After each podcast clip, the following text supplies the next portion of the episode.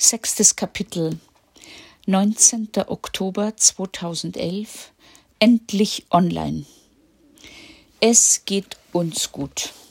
Trotz der immer wieder beunruhigenden Berichte im deutschen TV bis 15.09. durften wir in einem kleinen Dreibettzimmer im Kindergarten schlafen, mit Gemeinschaftsküche, benutzbar nur außerhalb des Kindergartenbetriebs. Was wir nicht wussten, die Deo berechnete uns jetzt dafür schlappe 240 Euro. In dieser Zeit haben wir, meist mit Makler Walid, 18 Wohnungen, davon dreimal im 13. Stock.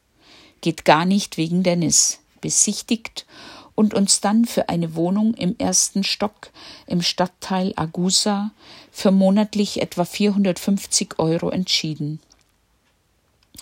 Bei einem sogenannten Einführungswochenende in Anaphora haben wir Annette, eine Erzieherin an der Europaschule, kennengelernt. Sie hörte von unserer vergeblichen Wohnungssuche und bot an, einen Besichtigungstermin zu arrangieren.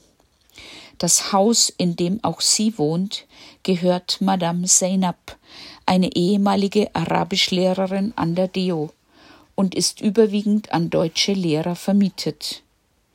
Zuerst war Tina nicht begeistert, da sie von dort mit Dennis täglich um 6.30 Uhr mit dem Schulbus zur Schule fahren muss.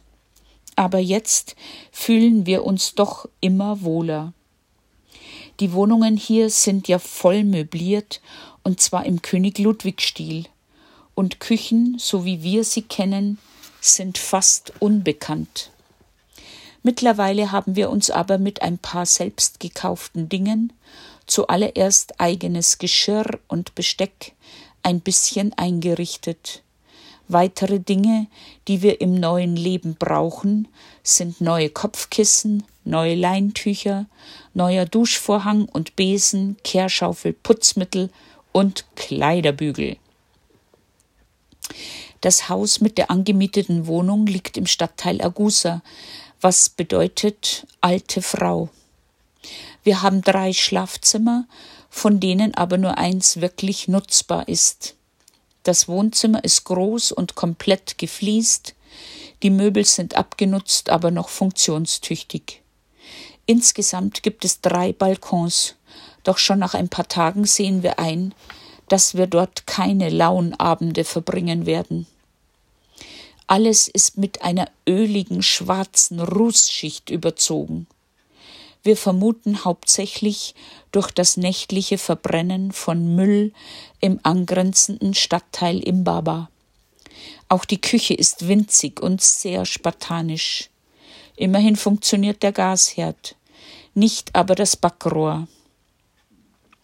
Im Bad sehen wir über einen fleckigen Spiegel und Sprünge im Waschbecken und den Bodenfliesen hinweg.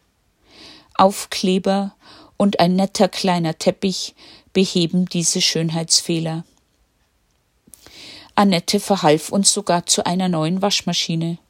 Sie redete unmissverständlich auf Frau Zehnab ein. Wir, wir wären ja schließlich zu dritt mit einem Kind und entsprechend viel Wäsche. Da könnten wir doch nicht mit so einem alten heruntergekommenen Ding waschen und noch eine extra Schleuder benutzen.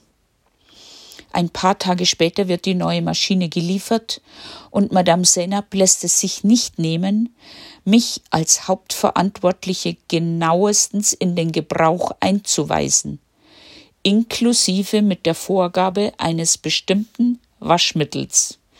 Ja, ist schon recht.